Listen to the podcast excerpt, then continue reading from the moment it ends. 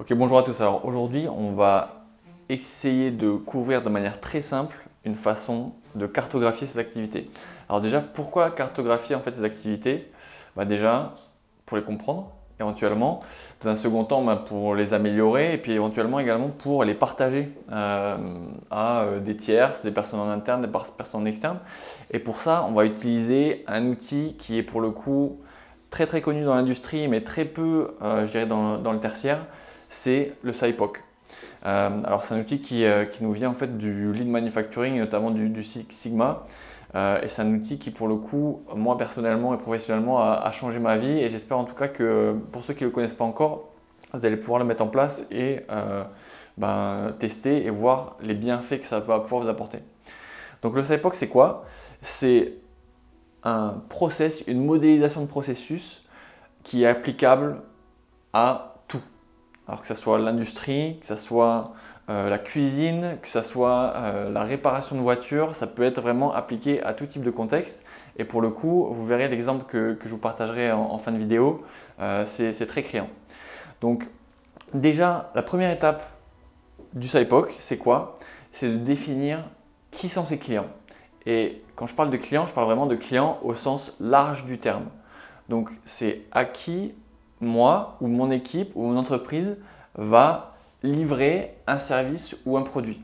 Donc ce n'est pas forcément un client euh, comme on a l'habitude de, l'entendre, ça peut être simplement votre collègue, ça peut être euh, votre chef, votre manager, euh, votre voisine ou votre voisin qui va attendre de vous quelque chose. Donc déjà, dans vos activités, identifiez clairement à qui vous devez apporter de la valeur ajoutée super important. On ne le fait pas toujours, mais c'est en fait euh, la première étape qui permet vraiment de clarifier et de cartographier vos, activités. On va voir comment. Si on arrive sur l'étape 2, on va définir un peu plus précisément le quoi. Donc quels sont les éléments, quels sont les services, quels sont les produits que je vais livrer à mes clients. Donc d'où le O, donc le output. Donc c'est vrai que j'en ai, pas parlé, euh, on peut peut-être rapidement faire un petit focus sur ce que veut dire SIPOC, donc Supplier Input Process Output Customer. Donc on a parlé des clients tout à l'heure, donc là on, parle de l'output euh, en, étape 2. Donc qu'est-ce que je vais apporter à mes clients? Donc pareil, on essaye de réfléchir de manière précise quels sont les différents éléments que je vais devoir livrer aux clients que j'ai identifiés à l'instant. Une fois que cette étape 2 elle est effective et elle est claire pour vous, vous passez à l'étape 3, qui est l'étape vraiment cruciale au final du SIPOC, qui est le process.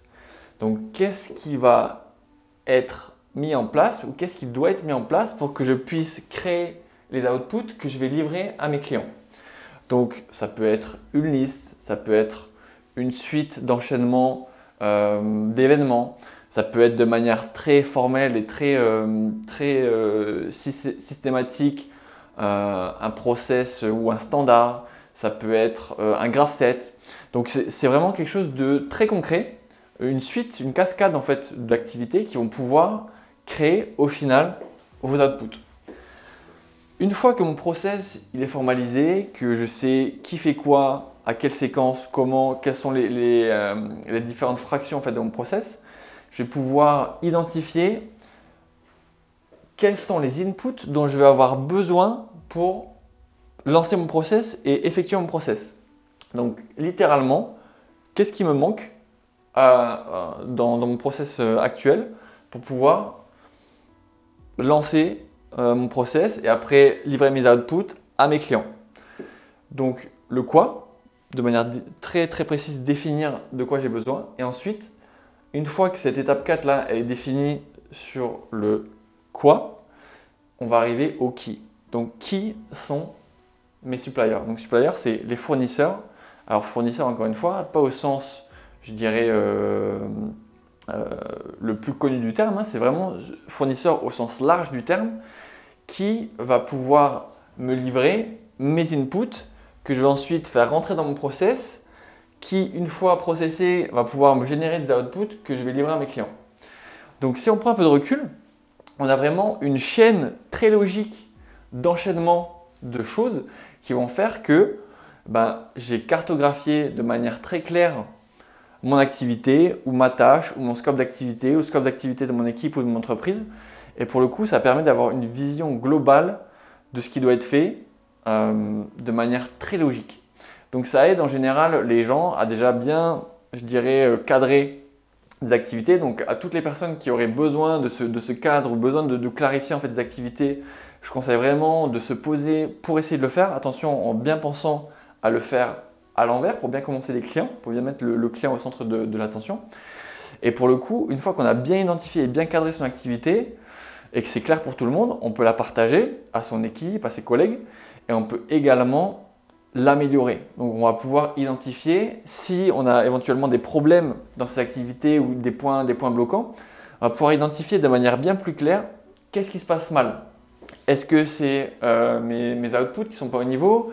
Est-ce que c'est mes inputs? Est-ce que pourquoi mes inputs sont euh, pas au niveau? Bah, Est-ce que c'est peut-être un problème de, supplier? Donc euh, on va pouvoir après déclencher d'autres méthodes éventuellement de, résolution de problèmes qui seront peut-être l'occasion de faire un, autre crash course.